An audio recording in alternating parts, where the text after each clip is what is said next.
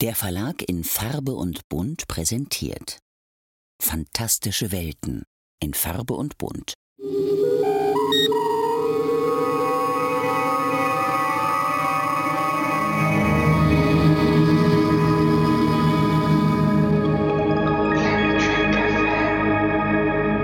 Guten Tag. This is Terry Farrell coming from Santa Monica, California to wish you all a fantastic second season rewatch on Planet Trek FM.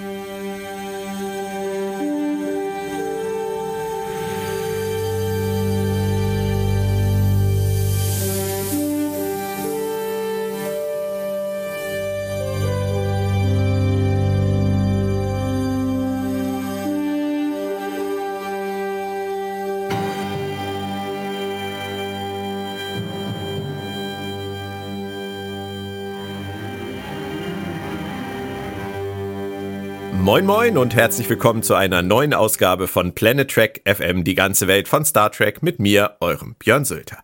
Wir haben heute die Ausgabe 113 zu packen und irgendwie telefonieren wir gerade alle Notrufnummern durch und sprechen über die sechste Episode der zweiten Staffel von Star Trek Deep Space Nine in unserer DS9 Re-Experience. Sie heißt Melora oder auf Deutsch etwas ausformulierter das Melora. Problem. Ich begrüße zu diesem Anlass wie immer meine Podcast-Partnerin, die Autorin, Übersetzerin und Kolumnistin Claudia Kern. Hallo Claudia. Hi Björn. Deutsche Episodentitel waren insbesondere damals ja immer ein wenig, äh, ich will mal sagen, sperrig überdeutlich, oder? Ja, so ein ganz kleines bisschen. Also da werden sie sich wahrscheinlich gedacht haben, Melora, oh, weiß doch keiner, was das ist. Schreiben wir Melora Problem, dann ist direkt klar, dass es da einen Konflikt gibt. Aber warum denkst du, ist das so gewesen? Warum hat es ihnen nicht ausgereicht, wie im Englischen zu sagen, es geht um diese Figur? Warum müssen, müssen sie das so zwanghaft erklären? Weil sie es, ähm, das, ich glaube, das ist wirklich in Fernsehredaktionen so ein ähm, Instinkt, dass man vielleicht auch, weil man das Publikum oder die Zuschauer an sich für ein bisschen doof hält, dass man, äh, weil sonst würden sie ja nicht Fernsehen gucken, sondern irgendwas Intellektuelles machen wie Shakespeare lesen oder so, mhm. dass man dann glaubt, lieber zu deutlich als zu vage, sonst schnallen die es nicht. Tja. Aber es hat sich ein bisschen geändert zumindest. Äh, jetzt heute, es wird ein bisschen anders übersetzt. Zumindest habe ich das Gefühl die letzten Jahre. Es ist zwar immer noch komische Kreativität, auch bei Star Trek manchmal am Start, aber so diese ganz großen Aussetzer, die habe ich jetzt lange nicht gehabt. Nee, das stimmt. Also so wie bei, ich erinnere da an Babylon 5, wo sie nicht gemerkt haben, dass ähm, es einen Mond namens Europa gibt, sondern dachten, es geht um den Kontinent. Ja. Und ähm, da kamen dann auch ganz, ganz schräge Dialoge raus. Aber über die Synchronisation müssen wir leider heute auch noch sprechen. Du kannst dich schon mal drauf freuen. Oh. Ähm, eine Sache noch vorab. Äh, vergangene Ausgabe haben wir am Ende über Rugals Zukunft spekuliert. Und ich sagte dann sinngemäß sowas wie, dass man ihn hoffentlich nicht irgendwann in einer Unterführung auf Cardassia sieht und was hat dich bloß so ruiniert von Tokotronik singen muss. Darauf bekam ich eine böse E-Mail äh, von Enrico aus Hamburg. Grüße. Dieser wies mich darauf hin, dass der Song natürlich nicht von Tokotronic ist, sondern von der Band Die Sterne. Ist beides Hamburger Schule, aber eben nicht das gleiche. Enrico schrieb weiter, als Strafe müsse ich den Song nun im Podcast zu Ehren von den Sternen singen. Als ich das oh. Frau Kern erzählte, sagte diese, und ich zitiere gerne, Björn, ich weiß nicht, ob du es damit besser machst. das hat ziemlich gesessen, Claudia, muss ich sagen. Also, Enrico, ich hätte es gern gemacht, aber Frau Kern hat Nein gesagt. Also jetzt schiebst du es auf mich, ja? Natürlich, natürlich. Also, du hast es das, mir verboten. Was, Moment, Moment. Äh, das bedeutet ja, dass dich interessiert, was ich sage. Ja. Also, was ich, ja, ich ja nicht stundenlang mit dir sprechen. Ja, aber in so einem Fall, also natürlich habe ich dir nicht verboten, irgendwas zu singen. Und äh, wenn du dich beflissen fühlst, kannst du gerne auch hast du meinen Segen am Ende des Podcasts äh, ein kleines Ständchen zu geben, damit alle, die das fragwürdig finden, einfach ausschalten können. Das ist eine super Idee. Das ist dann Oder? wie bei Löwenzahn früher. Ich weiß nicht, was ihr jetzt macht. Ich singe noch eine Runde und ihr könnt abschalten. genau. Ja, ist doch perfekt. Schauen wir mal. Zunächst zum Faktenblock zur Episode 6. Die Idee stammt von Evan Carlos Sommers, der zuvor Battle Lines, die Prophezeiung für Deep Space Nine, geschrieben hatte. Nach Melora folgten noch die Episode Meridian, bei Deep Space Nine und ex post, ex post facto, oh ich und Latein, Augen des Toten bei Voyager. Sommers starb bereits im Jahr 2010 mit nur 52 Jahren. Der Drehbuchprozess, der war echt äußerst kompliziert, aber auch interessant. Sommers hatte seine Idee verkauft und wollte sie auch unbedingt selber schreiben, weil er selber im Rollstuhl saß. Also hatte er mit Pillar und seinem Writers Room abgestimmt, wie das Ganze laufen soll, sich dann aber leider zu wenig Zeit für die ganze Aktion genommen, weil ein anderes Projekt dazwischen kam. Na, wir kennen das, Claudia, oder? Äh, ja. Leider schon. Aber es hat ihn sehr unglücklich gemacht. Er hätte gerne viel mehr Zeit investiert, aber er hat einfach schlecht geplant hat das Drehbuch damals dann abgegeben und äh, Pillar und Co.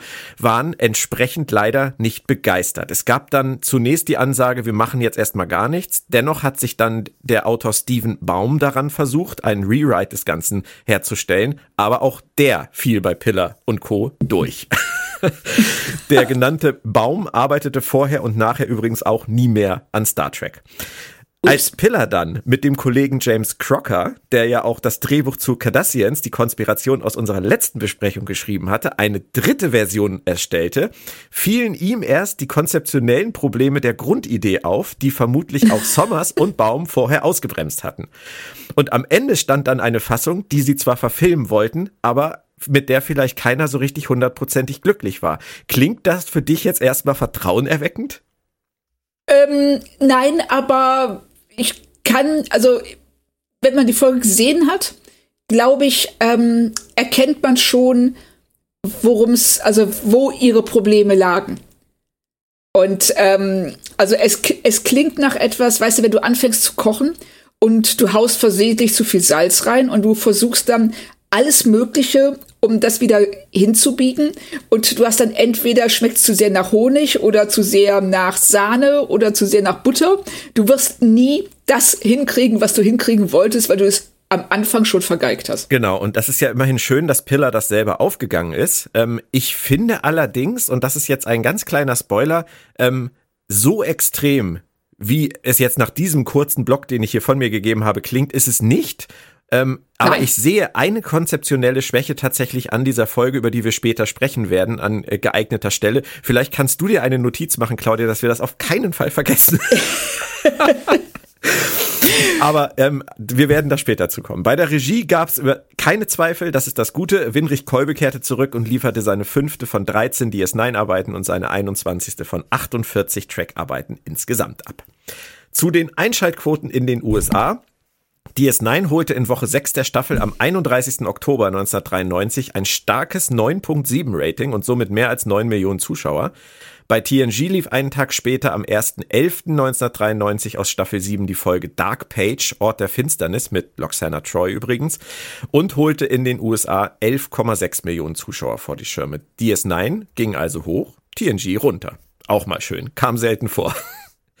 Zum Inhalt der Folge noch. Die Wissenschaftlerin Melora Pasla besucht die Station. Auf ihrem Heimatplaneten herrscht eine geringere Schwerkraft als auf den meisten Planeten mit humanoiden Bewohnern. Daher ist sie außerhalb ihres Quartiers auf einen Rollstuhl angewiesen. Dr. Begier ist fasziniert von ihrer Geschichte oder doch von Melora selbst. Ach. Bist du der romantische Typ? Ähm, es kommt drauf an. Und du? Total. Also mich, mich kriegst du mit sowas immer. Ich habe mich nur gefragt, ob die DS9-Macher dich per se mit einer Liebesschmonz hätte bekommen. Also per se, ich bin nicht abgeneigt, also ich äh, sträube mich nicht direkt dagegen und sage, die küssen sich. Aber, ähm, aber es muss schon funktionieren. Ja, das klopfen wir dann jetzt mal mit dem Teaser ab, würde ich sagen. Und da mochte ich sofort es war vielleicht nur eine Kleinigkeit, aber mir ist aufgefallen, diese positive Attitüde, mit der Begier und Dex sich auf die neue Kollegin freuen. Ja, das ist mir auch direkt aufgefallen. Es war nicht, ähm, wie die deutsche, wie der deutsche Titel suggerieren würde, ähm, ein Melora-Problem für sie, sondern es war ähm, was Neues, was was Neues, auf das man sich freuen kann. Also diese ähm, diese Person diese äh, Wissenschaftlerin zu begrüßen, die eben ganz besondere Bedürfnisse hat außerhalb ihrer Heimatwelt und die freuen sich darauf und alle bereiten sich vor und ähm, machen das auch sehr gut und was auch niemanden überraschen sollte, dass eine kardassianische Station nicht auf Menschen mit Behinderungen ausgelegt ist. wundert mich jetzt auch nicht so. Und ähm, versuchen das eben so gut wie möglich für sie ähm, begehbar und erreichbar zu machen. Ja, zwei Sachen dazu. Du hast es gerade gesagt. Wir haben letzte Folge gelernt, dass Kinder, Waisenkinder in der kardassianischen Gesellschaft keinen Status haben, was auch immer das heißt. Ähm, ja.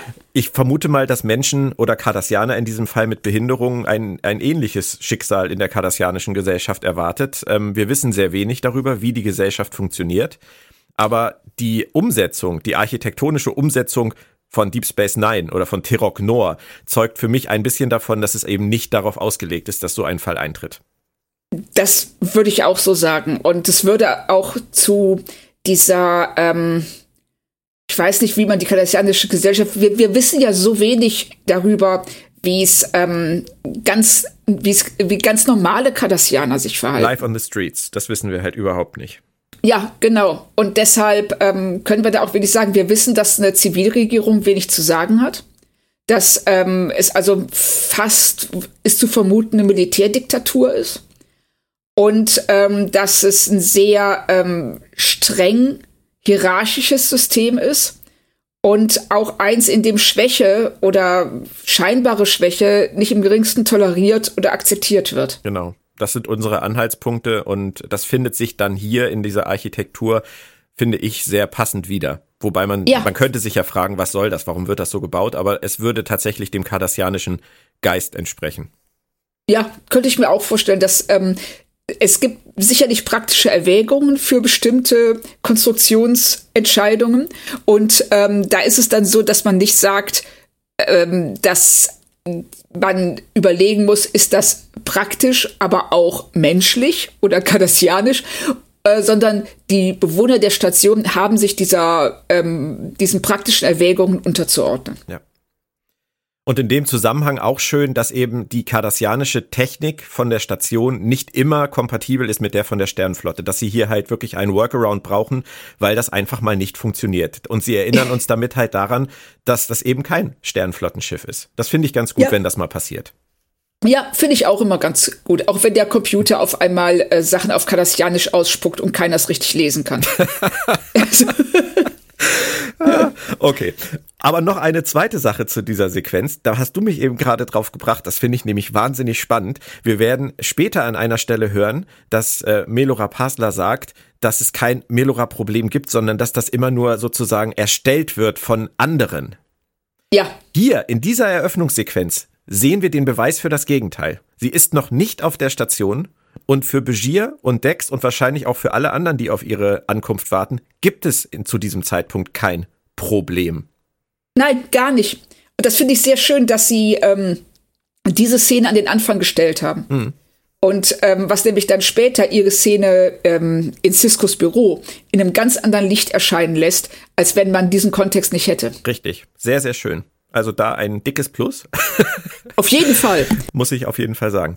Ähm, auf dem Weg zur Luftschleuse äh, dachte ich dann nur, wow, die Promenade, die haben sie jetzt aber ziemlich aufgebürstet. Also so kleine Shops, mehr Leute vor allem. Die ganze Folge durch wahnsinnig viele Statisten, die da rumwuseln, das mag ich total gerne.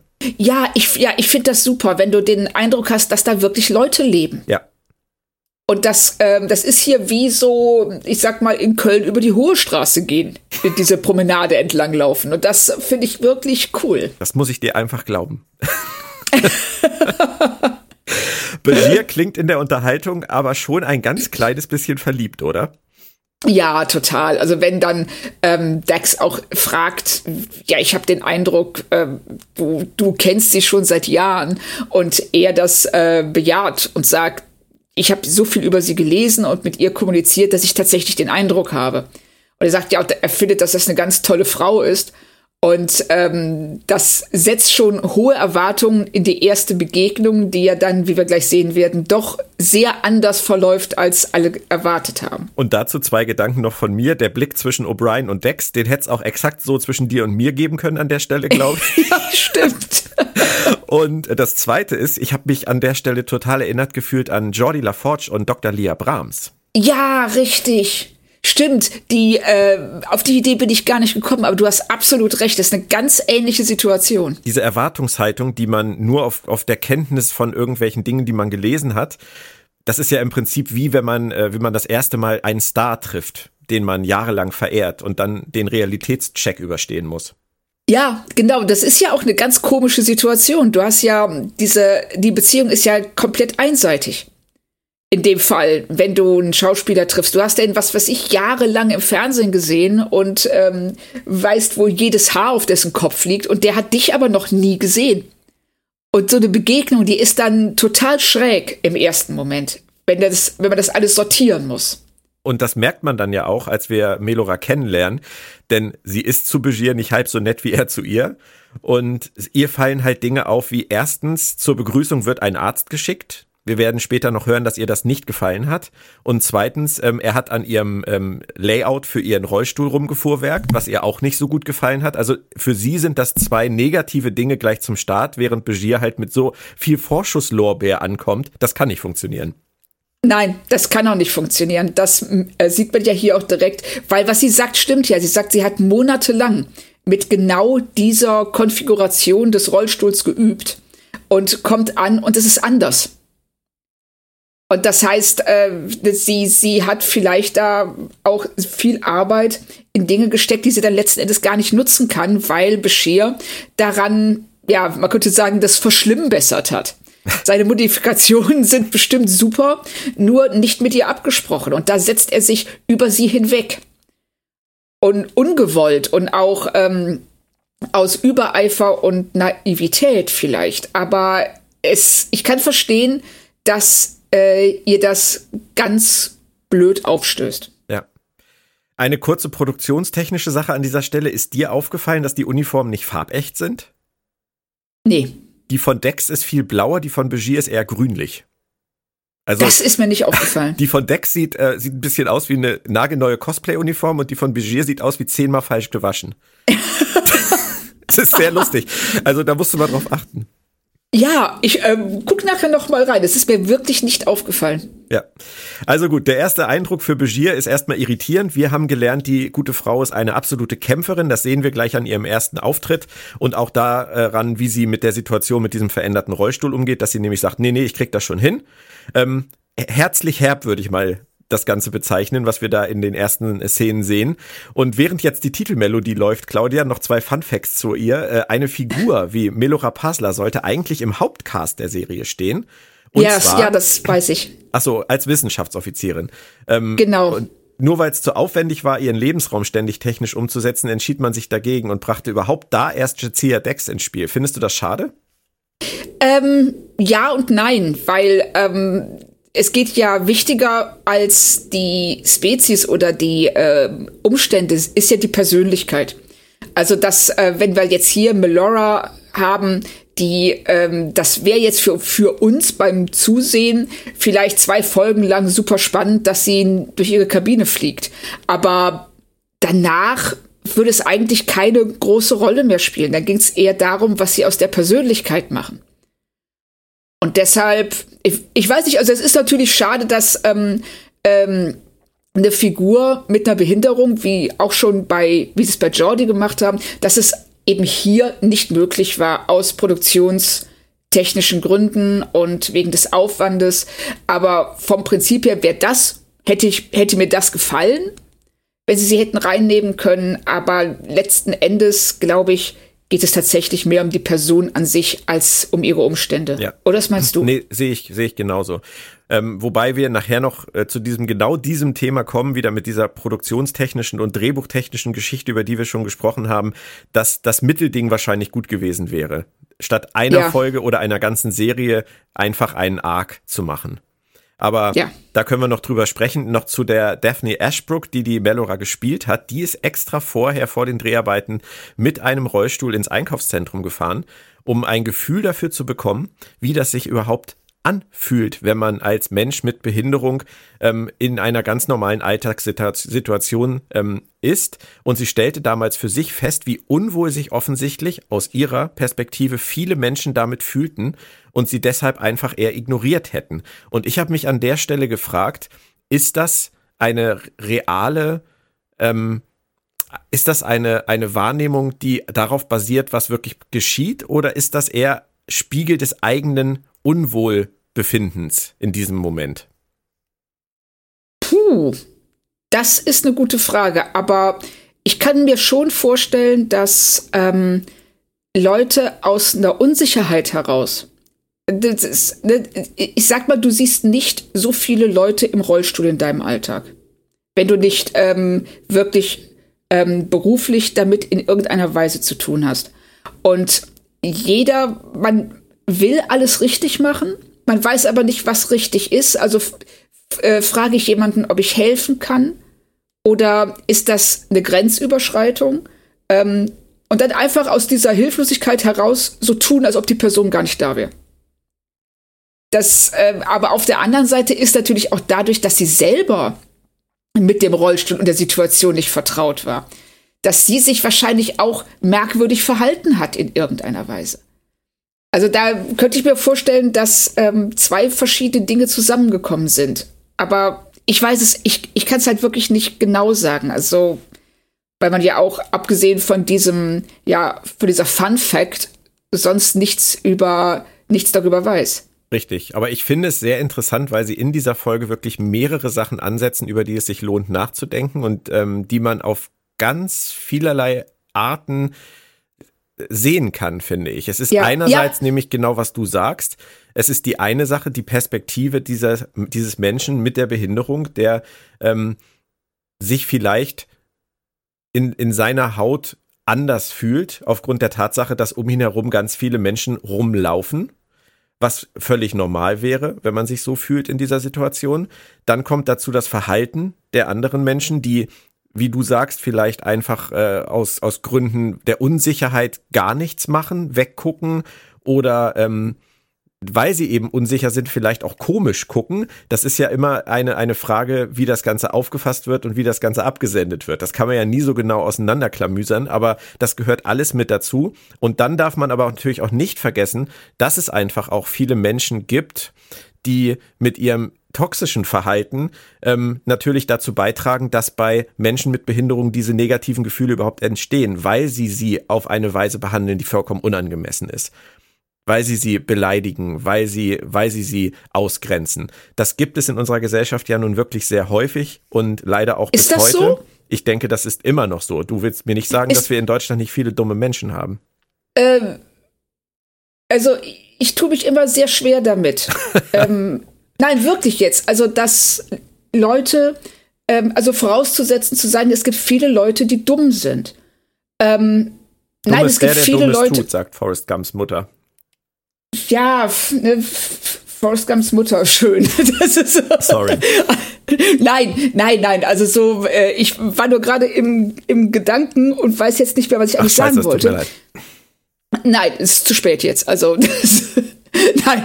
Ähm, nee, also ich tue mich sehr schwer damit, weil ähm, also ich habe persönlich zum Beispiel noch nie erlebt. Ich war noch nie in einer Situation auf der Straße ähm, oder im Kino oder im Restaurant oder sonst irgendwo, wo ich gesehen hätte, dass eine Person mit einer Behinderung beleidigt oder in irgendeiner anderen Weise sich ihr gegenüber extrem unangemessen verhalten wurde. Wow. Ich kann mich wirklich an keine Situation erinnern. Ich habe es, äh, ich habe es erlebt bei Menschen mit einer anderen Hautfarbe. Ja. Ich habe es noch nie erlebt bei einer Person, die im Rollstuhl sitzt oder eine andere Behinderung hat. Also ich überlege jetzt wirklich, aber dass die ähm, ausgelacht, verhöhnt oder sonst irgendwas mit der gemacht worden wäre, habe ich persönlich noch nie erlebt. Sagen wir es mal so. Es mag ja sein, dass sich das über die letzten Jahrzehnte oder Jahrhunderte verändert hat. Zum Guten.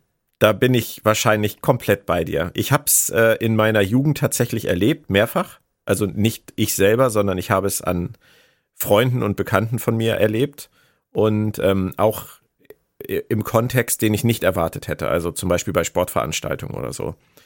Ja. Ähm, von daher ich möchte darauf hinaus, Claudia, egal ob du das jetzt in deinem Alltag in den letzten 10 oder 20 oder 30 oder 40 Jahren erlebt hast oder ich, darum geht es mir eigentlich gar nicht. Es geht mir darum, dass man niemals den Fehler machen sollte, ähm, den Menschen mit Behinderung zu unterstellen, es wäre nur in ihrem Kopf.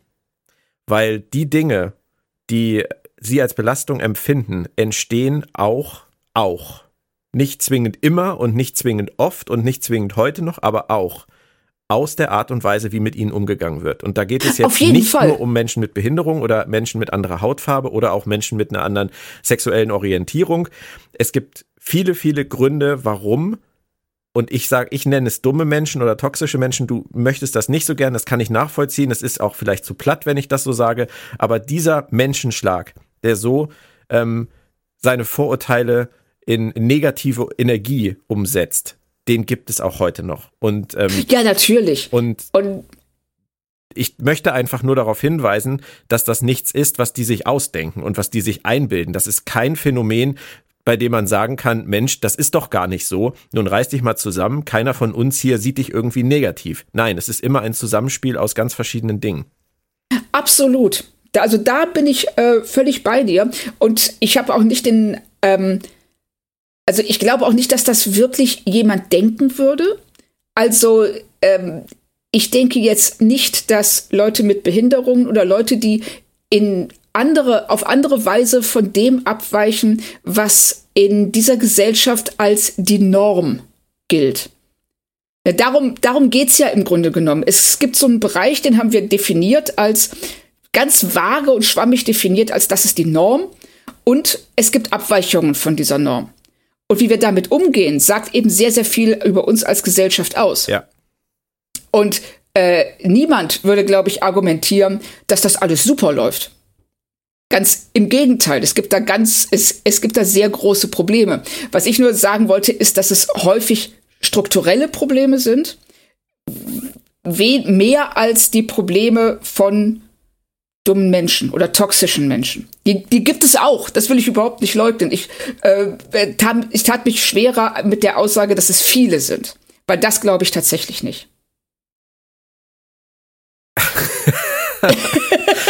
Das führt uns zu der Frage, ab wann sind viele viele? Ja, ja, ich weiß. Also, aber, aber viele suggeriert zumindest, dass wenn ich, äh, wenn ich vor 100 Leuten stehe, mindestens 60 davon toxisch oder dumm Nein, sind. Das und das kann ich, ich, mir nicht vorstellen. Das habe ich auch nicht gemeint. Und dann ist es gut, dass du darauf hingewiesen hast, dass wir das geklärt haben, weil das war überhaupt nicht meine Intention.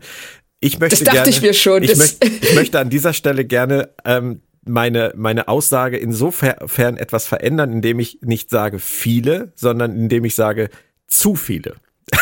Oh, schön. Das ist Sehr nämlich das, was gerettet. ich meinte. Weißt du, wenn, wenn du mir kommst mit 60 von 100, da kriege ich ja Angst, weil das ist ja wirklich überhaupt nicht das, was ich meinte. Aber von 100 ist, sind mir zwei immer noch zu viel. Ja, klar, da ist es auch einer zu viel. Ja, es ist das auch ist, einer äh, zu viel. Ja, da hast du, da äh, hast du völlig recht. Also ich, wir haben, ich habe so den Eindruck, wir haben im Grunde genommen dasselbe gesagt, ähm, nur andere Worte verwendet und ähm, dadurch ja einen verschiedenen unterschiedlichen Eindruck vermittelt. Aber deswegen, Claudia, mag ich das so gerne, über solche Sachen auch zu sprechen, ähm, weil mir das auch immer wieder zeigt, wie schwierig es auch in der Kommunikation heutzutage immer noch ist, solche Themen zu besprechen, ohne ähm, sich in irgendeine, in irgendeine Formulierung zu verrennen oder auf der anderen Seite zu verbeißen, dass man dann vielleicht wirklich aneinander vorbeiredet. Ja, richtig.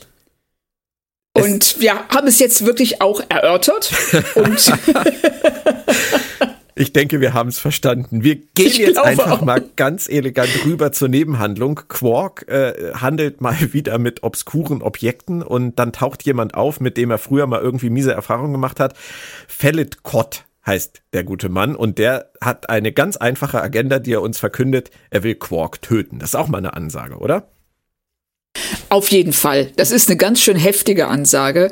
Ähm, ich kann verstehen, dass sie die Szene mit dem Paukenschlag beenden wollten, aber das bringt sie ja später dann doch noch in gewisse dramaturgische Probleme, wie wir ja noch sehen werden. Auf der anderen Seite haben sie natürlich hier das Problem, dass sie sehr kurz hintereinander die beiden wichtigen ähm, Figuren der Folge einführen müssen. Und ähm, das tun sie bei ähm, Fellet Cott eben mit dieser Agenda. Und dann haben wir auf der anderen Seite Melora eben die Hauptfigur der Folge, die ähm, auch sehr ähm, sehr zwiespältig eingeführt wird und äh, ich würde auch sagen absichtlich zwiespältig. Bei der ersten Begegnung mit Cisco äh, von Melora dachte ich dann nur, die ist für einen Fähnrich ganz schön patzig, oder? Ich habe, ähm, ich dachte das schon bei der ersten Szene, wenn ähm, Dex sagt, ja, wir fliegen dann morgen in den Gamma-Quadranten und sie sagt so, nö, habe ich keinen Bock drauf, ich will das allein machen, ist mir egal, was äh, Cisco sagt. ja. Und es ist auch so, ey, du, du bist Ensign, also fahr doch mal vielleicht die, die Patzigkeit so einen kleinen Level runter. Und hier, also sie kommt da ja auch mit einer, mit einem Selbstbewusstsein in diese ähm, Situation und sagt dann, ja, Moment, habt ihr schon ohne mich angefangen? Und ich erklärt das ja dann auch direkt, warum sie so reagiert. Aber es ist trotzdem, also sie tritt da schon sehr barsch auf, finde ich. Ja, und alleine schon, dass sie im Prinzip sagt, Cisco darf nicht mit seinen Führungsoffizieren sprechen, bevor sie da ist. Also das ist an Dreistigkeit schon nicht zu überbieten. Ja, richtig, das, das dachte ich nämlich auch. Und äh, auch wie Cisco dann reagiert, indem er sich rechtfertigt. Das muss er nicht und das sollte er auch gar nicht. Er sollte einfach sagen, so hör mal, ich geht mit wem ich will. Geht's denn? genau, geht's denn? Ja, ja. Aber das geht ja auch so weiter in seinem äh, Büro. Sie will nicht wie eine Kranke behandelt werden, sagt sie, und haut raus, dass niemand ihre Situation verstehen kann, solange derjenige das genau nicht erlebt hat, nämlich zum Beispiel in diesem Stuhl zu sitzen. Und das hat schon einen Einschlag, auch bei Cisco, der einen Moment sprachlos ist, aber wir kommen natürlich auch an dieser Stelle wieder auf das Thema zurück. Ist es das, was die Gesellschaft mit ihr macht, oder ist es das, was in ihrem eigenen Kopf passiert, oder ist es beides? Ich finde das spannend. Ich finde es auch total spannend, weil auf der einen Seite hat sie natürlich recht. Ähm, du kannst es nicht nachvollziehen, bevor du in dieser Situation gewesen bist. Auf der anderen Seite stößt sie mit so einer Aussage alle anderen weg. Und hier die falschen. Richtig. Und sie ähm, schließt dich damit aus, weil du kannst, darauf kannst du nichts mehr sagen. Ja. Und das ist so ein, ähm, man könnte sagen, ein Totschlagargument, dass ähm, wenn irgendjemand was zu ihr sagt, sagt, kann sie darauf antworten, das kannst du nicht verstehen. Und klar, die, ihr Gegenüber denkt dann, ja, okay, stimmt. Aber macht das dadurch alles, also negiert das dadurch alles, was zu ihr gesagt wird. Und das ist halt, es ist ein komplexes Problem. Das finde ich hier auch sehr schön, dass ähm, ihre Haltung, das nicht deutlich wird, ist ihre Haltung eine Reaktion auf den Umgang mit ihr, wie sie ihn erlebt hat bisher. Vermutlich. Oder, ne, genau, da ist es was, was sich auch gegenseitig bedingt. Das ist genau das, worauf ich vorhin hinaus wollte. Das ist, das ist genau das Thema. Schön, dass wir das jetzt klären. Nein, aber weißt du, an dieser Stelle in der Handlung muss man einfach ganz klar sagen, ich hatte das eben ja schon erwähnt, ähm, die DS9-Crew hat zu diesem Zeitpunkt gar nichts gemacht. Die haben sich gefreut, Nein. die haben sich vorbereitet, die haben sich Mühe gegeben, die haben ähm, sie mit offenen Armen empfangen. Cisco hat einfach nur eine, eine kurze Konferenz vorab mit seinen Führungsoffizieren abgehalten. Es ist nichts passiert.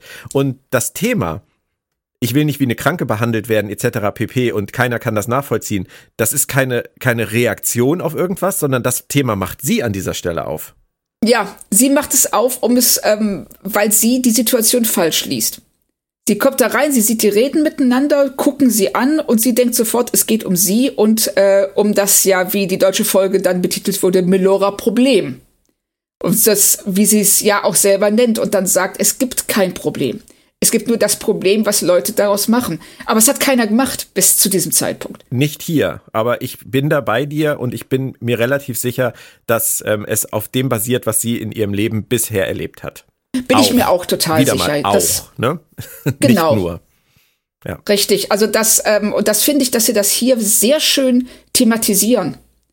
Und, ähm, und dann später jetzt auch in der Szene, die darauf folgt, ähm, dann nochmal ähm, ansprechen, ja, das hat, es hat alles zwei Seiten und das ist auch hier so. Mhm.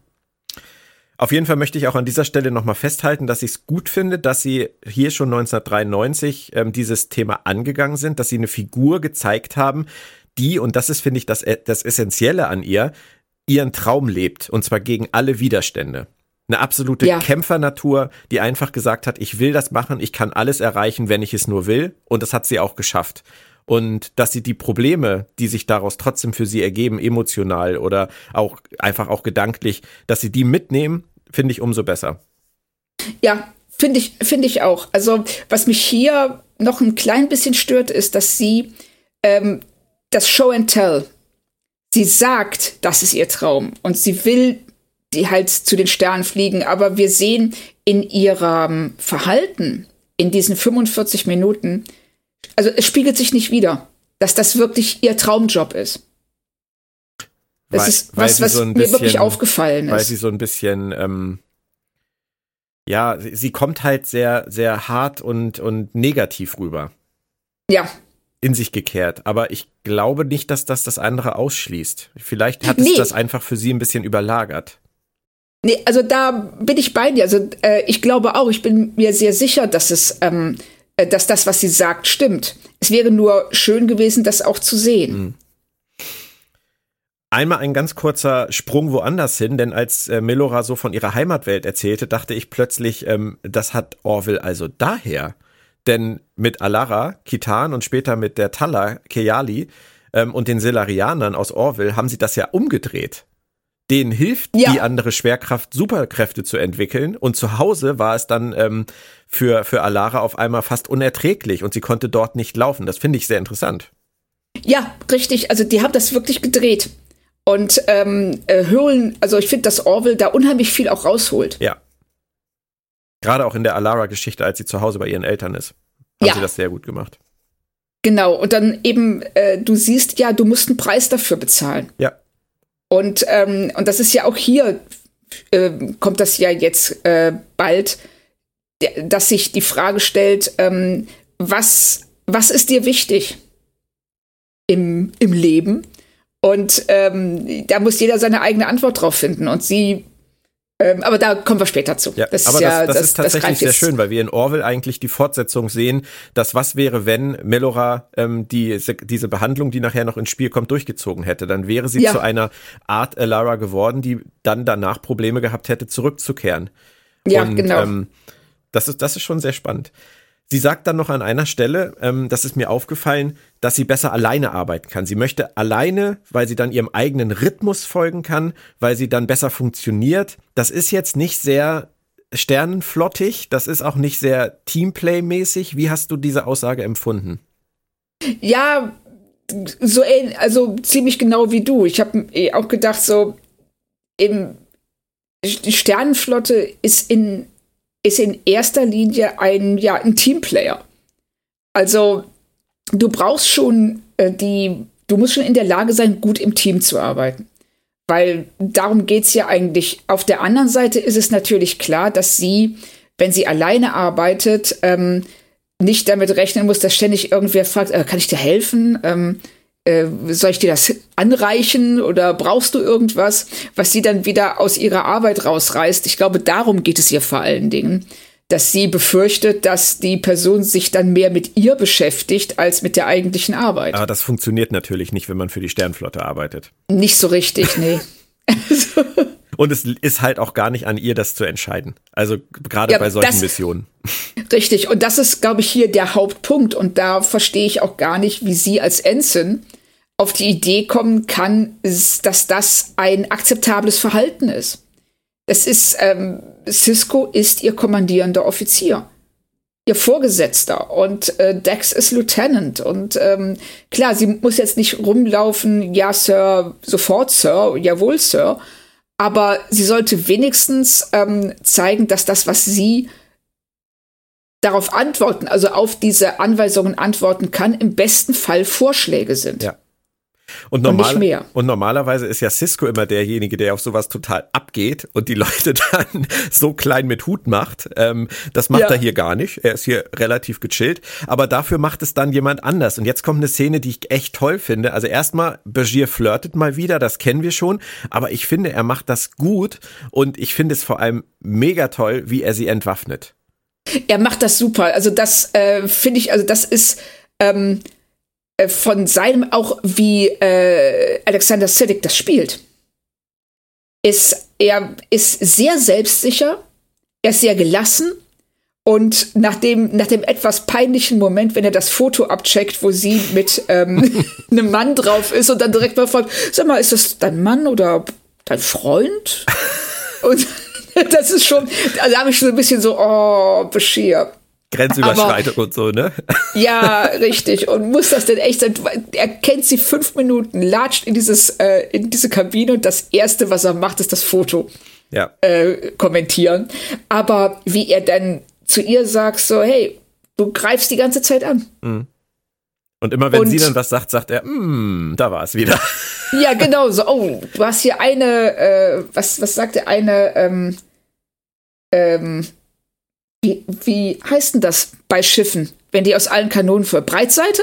Volle Breitseite, nee. ja, das könnte man sagen. Doch, Breitseite, ja, ja. oder? Mhm. Ja, ja. Ähm, und das sagt er ja auch. Also du, ähm, du ballerst hier aus allen Rohren und du machst das so geschickt, dass du es offensichtlich immer tust. Ja. Angriff ist die beste Verteidigung, das hat sie gelernt. Ja. Genau. Und sie, und äh, er entwaffnet sie damit, weil sie überhaupt nicht damit rechnet, dass irgendjemand sie so direkt darauf anspricht. Mhm. Das hat er sehr das, schnell gecheckt. Ja, er, ja, ja, tut er auch. Also das ist gerade so, wie wir Bashir kennen, ja auch nicht selbstverständlich, dass ähm, er so schnell realisiert, wie die andere Person tickt und ähm, vor allen Dingen, wie er sie entwaffnen kann. Also es ist ein wirklich sehr, sehr schöner Schlagabtausch zwischen den beiden. Hm. Ja, hat mir auch wirklich gut gefallen. Sehr gute Chemie. Ja, total. Zurück ins Quarks. Ähm, das hat alles nicht viel miteinander zu tun, deswegen ist es ein bisschen schwierig bei dieser Folge, finde ich. Der Fellit Cott, der hängt da immer noch rum und Quarks ist übrigens auch rappelvoll. Also auch an dieser Stelle nochmal ähm, Kom Kompliment an die Produktion für diese ganzen Statisten, die da rumlaufen, auch in Make-up und, und, äh, irgendwelchen Gewändern und so weiter. Das ist wirklich aufwendig. Und äh, Fellit Cott wird verwöhnt von Quark und ich habe mich nur gefragt, ob er echt meint, dass das zieht. Ja, also ich kann auch ich hätte die Szenen in eine andere Reihenfolge gesetzt. Also es wäre sehr viel logischer gewesen, wenn Quark zuerst in völliger Panik zu Odo rennt. Mhm. Und sagt, du hör mal, da will mich jemand umbringen. Und Odo dann sagt, ah, mein Gott, hier hast du einen Communicator und äh, zieh das Ding an und wenn es irgendwie Probleme gibt, sag sie halt Bescheid. Und so lange sei ein bisschen nett zu ihm. Ja, genau, sei einfach ein bisschen nett zu ihm, du kriegst das schon hin. Und äh, aber so, er sagt gerade so, oh, ich werde dich umbringen. Und in der nächsten Szene sehen wir, wie er ähm, versucht, ihn zu bestechen. Im Grunde mit Essen, mit ähm, äh, ja anscheinend Prostituierten. Und das alles natürlich scheitert, weil warum sollte es nicht scheitern? Das ist ähm, einfach auch von ihm eigentlich ein ganz seltsames Verhalten. Hm. Ist es, aber du hast recht, andersrum geschnitten wäre es tatsächlich sehr viel logischer. Ja, das hätte viel besser funktioniert. Das war auch das Erste, was ich gedacht habe nach der Morddrohung. Äh, Quark geht jetzt natürlich sofort zu Odo, weil er sich äh, bei in ähnlichen Situationen genauso verhalten hat bisher. Ja. Ja, ist interessant. Vielleicht, vielleicht ist das ja irgendwie äh, erst nachher im Schnitt andersrum gemacht worden. Aber ähm, das hätte die ganze Sache etwas, etwas logischer aufgebaut. Das stimmt schon. Ähm, möchte trotzdem noch ganz kurz auf die Outfits der Darbo Girls zu sprechen kommen.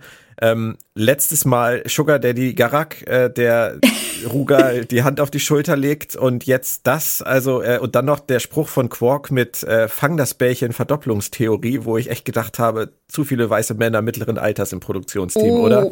Ja, ja, also ich fand vor allen Dingen auch den, äh, den Ausschnitt, den die Kamera gewählt hat. Ja, ein ja, wenig da, fragwürdig. Da kam das ja dann auch noch mit Fang, Fang das Bällchen Verdopplungstheorie. Das, das haben sie ja, es ist ja irgendwie, ja, also. Mh. Mm. Oh, ja, okay. Die 90er. lang, lang ist's her. Naja, gut, es gibt immer noch Serien, die machen das heute noch, die machen heute noch komische Dinge, aber das ist, finde ich, manchmal tatsächlich bei Deep Space Nine auffällig.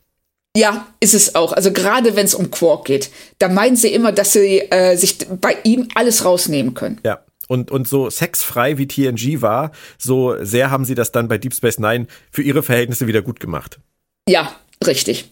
Und das ist, ähm, also ich finde auch, das sind so diese Momente, wo man der Serie tatsächlich ihr, ihr Alter am stärksten anmerkt. Ja, das stimmt. Doch zurück zu unseren Turteltäubchen. Ähm, Begier hat es tatsächlich mal geschafft, eine Frau zum Essen einzuladen. Ähm, und ja. das klingonische Restaurant und der Typ sind ja wohl sowas von geil. Das ist, ich würde da sofort essen gehen. Also also wenn's, wenn irgendjemand auf die Idee kommen würde, ein klingonisches Restaurant aufzumachen, ich, ich wäre der Stammgast. Dirk, Fettcon. das wäre das wäre so, also allein die ganze Szene ist großartig, wie sie bestellen, wie Bashir das Klingonisch ausspricht. Und dann, dass der, der Gipfel, wenn er dann noch sagt, so ja, und dann, ähm, dann noch zwei davon, oder ist das zu viel für zwei? Meinst du, es ist okay? So, es ist eine ganz, wirklich, es ist so, wie man ganz normal, ich sag mal, ähm, bei einem chinesischen Buffet was bestellen würde. Ja. Nee, bei Buffet bestellst du nichts. Also im China, in einem chinesischen Restaurant was bestellen würdest. Und hier aber dann, wie du siehst, wie dann dieser äh, klingonische Koch ihm einfach diese ähm, rohen Würmer auf den Teller knallt mit bloßer Hand. Großartig. Absolut. Und gerade dachte ich, was du, deswegen hau ich das jetzt mal raus, Claudia. Warum ja. haben wir jedes Jahr auf der FedCon den Star Smoothie, Tim, der da seine Workshops macht? Warum ist noch niemand auf die Idee gekommen, dass er doch auf der FedCon irgendwo im Hotel, irgendwo im Foyer ein Essenstand haben könnte, bei dem er die Star Trek und, und Gerichte und darüber hinaus auch einfach anbietet. Oh, das wäre großartig. Ich weiß, also, weißt du, das sind so diese Sachen, die so offensichtlich sind, dass niemand drauf kommt. Ich meine, Tim ist ja auch Koch. Es ist ja jetzt nicht ja. so, dass der irgendwie Buchhalter wäre, der gelegentlich auch mal gerne kocht, sondern der darf das ja sogar. Der ist ja sogar Richtig. Koch. Also, ich weiß nicht, weiß nicht, ob er ein Gewerbe hat oder ob man das braucht, um das da auf der FedCon zu machen, so ein, so ein Gastrostand. Aber das könnte man ja mal klären. Ich fände das geil. Ja, du sitzt da also abends im Foyer und holst dir erstmal ein, äh, ein, ein schönes Hasperrad von, vom Starsmoothie. Also. Das wäre schon großartig. Also die Frage ist, ob das Maritim das so geil finden würde. Die haben ja ihre. so. Aber auf der anderen Seite, ähm, es wäre ja nicht wirklich eine Konkurrenz zu denen, zu deren Gastroständen. Aber ich finde die Idee super. Ich auch. Ich werde, ich werde Tim auf jeden Fall mal darauf hinweisen, diesen Podcast zu hören. Ja, bitte. Also, oder zumindest den Ausschnitt aus der Folge zu sehen. Ja. Mit dem klingonischen Restaurant. Definitiv. Äh, sind dir die Packlets aufgefallen? Ja, natürlich. Klar. Finde ich total witzig, dass sie die da drin hatten. Wusste ich nicht ja, mehr. Ja, richtig.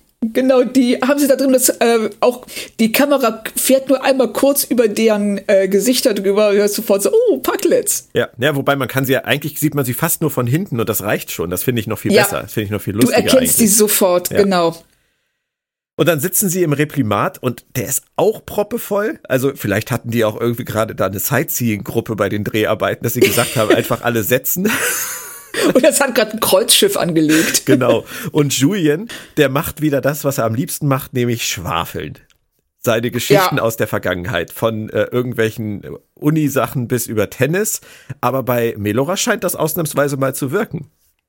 Ja, und wenn man, also diese Geschichte, die fängt ja sehr tragisch an wenn er da erzählt, wie er und sein Vater beim Wandern dieses ähm, todkranke Mädchen gefunden haben, das dann ähm, äh, in, in, den nächsten Stunden gestorben ist und er als Junge dazugesehen hat, weil er nicht wusste, dass er sie mit irgendeinem Kraut, das da ganz in der Nähe wächst, äh, hätte retten können. Und dann sagt Melora, oh wow, ist ja dann, deshalb hast du dann Medizin studiert. Und Bashir einen völlig anderen Tonfall anschlägt und sagt, nö, da habe ich erstmal Tennis gespielt. das, das war derartig, eine derartig taktlose Bemerkung in diesem Moment. Vor allem in diesem tragischen äh, Ansatz, in diesem tragischen Anfang dann, ja, nö, Tennis. Und ich so, ja, hat dich ja beeindruckt, das sterbende Mädchen. so. Aber was mir gerade auffällt, wo du das gerade gesagt hast mit dem Kraut, dass die Antwort die man sucht zur um jemandem zu helfen, um jemanden zu retten, unter Umständen so nahe liegt, das ist ein tolles Foreshadowing für diese 30 Jahre alte Theorie, auf die er nachher zurückgreift. Stimmt, du hast recht. Das ist wie Herr Humberg immer sagt, das lag die ganze Zeit auf dem Tisch, man muss es nur benutzen. Ja, aber das ist so. Das ist, ist so, und wenn, richtig. wenn wir mal in die Figuren jetzt kurz einsteigen und mal unterstellen, dass diese Figuren auch ein Innenleben haben, dann könnte Begier aufgrund dieser Unterhaltung auf diese Idee gekommen sein. Ja, dass er äh, dachte so, hey, was ist, das ist ja total naheliegend. Und er hat sich ja, er hat ja bei seinen Vorbereitungen, ist er ja über diese Theorie gestolpert. Und dass er dann denkt so, hey, wie, ne, um Christian zu zitieren, wenn es jetzt schon mal auf dem Tisch liegt, dann kann ich es auch nehmen. Die Stimme muss tiefer, Claudia. Wenn es schon auf dem Tisch liegt, dann kann ich es auch nehmen. Obwohl, jetzt klang ich wie ein Dalek, ne? Am nächsten Morgen hat Dex auf jeden Fall nicht ganz so viel Glück mit Melora, die ist nämlich schon weg. Die ist äh, unterwegs auf eigene Faust und sie ist gestürzt und ähm, Dex muss ihr helfen. Und ich finde das ein bisschen zwiespältig. Du musst mir da mal helfen. Ist es gut, oh oh. dass die Drehbuchautoren ähm, die Risiken, die ihre besonderen Anforderungen mit sich bringen, thematisieren und deutlich machen, dass es eben doch schwerer für sie ist als vielleicht für andere? Oder hebeln sie da eher ihre eigene Geschichte und ihre eigene Intention aus, indem sie Melora diese Schwäche jetzt an dieser Stelle schon zuschreiben? Diese Hilflosigkeit. Sie sagt ja, sie hat sich gefühlt wie ein Welpe, der auf dem Rücken liegt. Ja, das, ähm, ja, äh, ist, ist eine sehr gute Frage. Ich wünschte auch, ich hätte da eine Antwort drauf. Also, äh, in dem Moment, als äh, der Schnitt kam und man sie da ähm, liegen sieht wie so eine Marionette, an der, bei der die Fäden sich äh, äh, verheddert haben, ähm, da habe ich gedacht, so, ich weiß nicht, ob sie nicht, wie du gerade sagst, jetzt hier gerade ihre eigene Theorie aushebeln. Auf der anderen Seite geht es, glaube ich, eher darum, wie Melora damit umgeht. Nämlich, dass sie ähm, sich selbst direkt die Schuld gibt und sagt, nein, ich hätte das, das, hätte, das hätte alles klappen können, wenn ich nicht so abgelenkt gewesen wäre.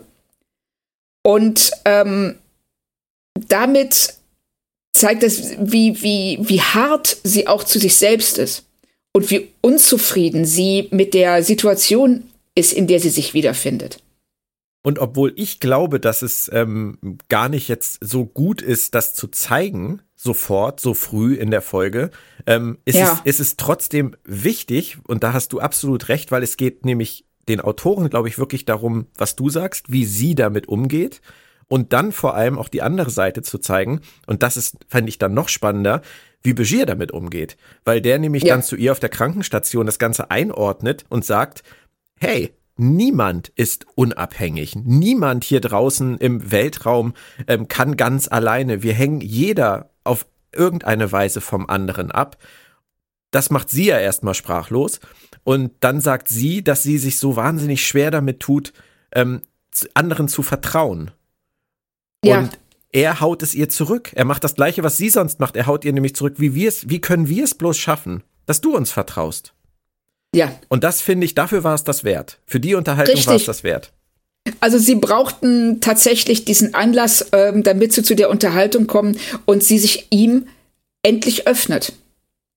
Und das funktioniert nur in dieser Situation, in der sie eh schon so ein bisschen aus der Bahn geworfen ist und ähm, frustriert ist und dann vielleicht auch eher bereit ist, ihm zuzuhören. Und, äh, und äh, was er sagt, ist ja ganz klar. Es ist keine Schande, nicht alles allein zu können. Nein. Und die Episode sagt uns damit, es ist auf beiden Seiten wichtig, die Vorurteile außen vor zu lassen. Die Vorurteile ja. vom Tisch zu fegen, die Türen aufzumachen, Vertrauen zu haben und miteinander zu arbeiten. Ja und genau. nicht die Angst siegen zu lassen. Und das, finde ich, ist eine sehr schöne Message an dieser Stelle. Ist es auch. Also das, ähm, ähm, das äh, finde ich auch. Also gerade hier in dieser ersten Hälfte der Folge machen sie echt viele interessante Sachen. Ja. Also gerade wie sie ähm, einfach nur den Umgang ähm, von Melora und den ähm, Leuten auf Deep Space Nine, diese Wechselwirkung die finde ich halt echt total interessant. Ja. Und Julian, der war so gut in seinem Herumgeschwänzel und in seinem Auf eingehen, Empathie zeigen, dass er jetzt auch mal in ihrem Quartier fliegen darf. Ich finde, schöne Szene, auch schön umgesetzt. Und ähm, hat dir das auch gefallen oder war dir das zu viel? Ähm, das Einzige, was ich absolut. Nee, ich fand es überhaupt nicht zu viel. Das, äh, ich, ich fand auch, dass sie das ähm, äh, rein körperlich extrem gut umgesetzt haben. Also das ist ja nicht einfach, wenn du an diesen Drähten hängst. Nein. Dass, ähm, dass das nicht so aussieht, als würdest du da irgendwie rumhampeln.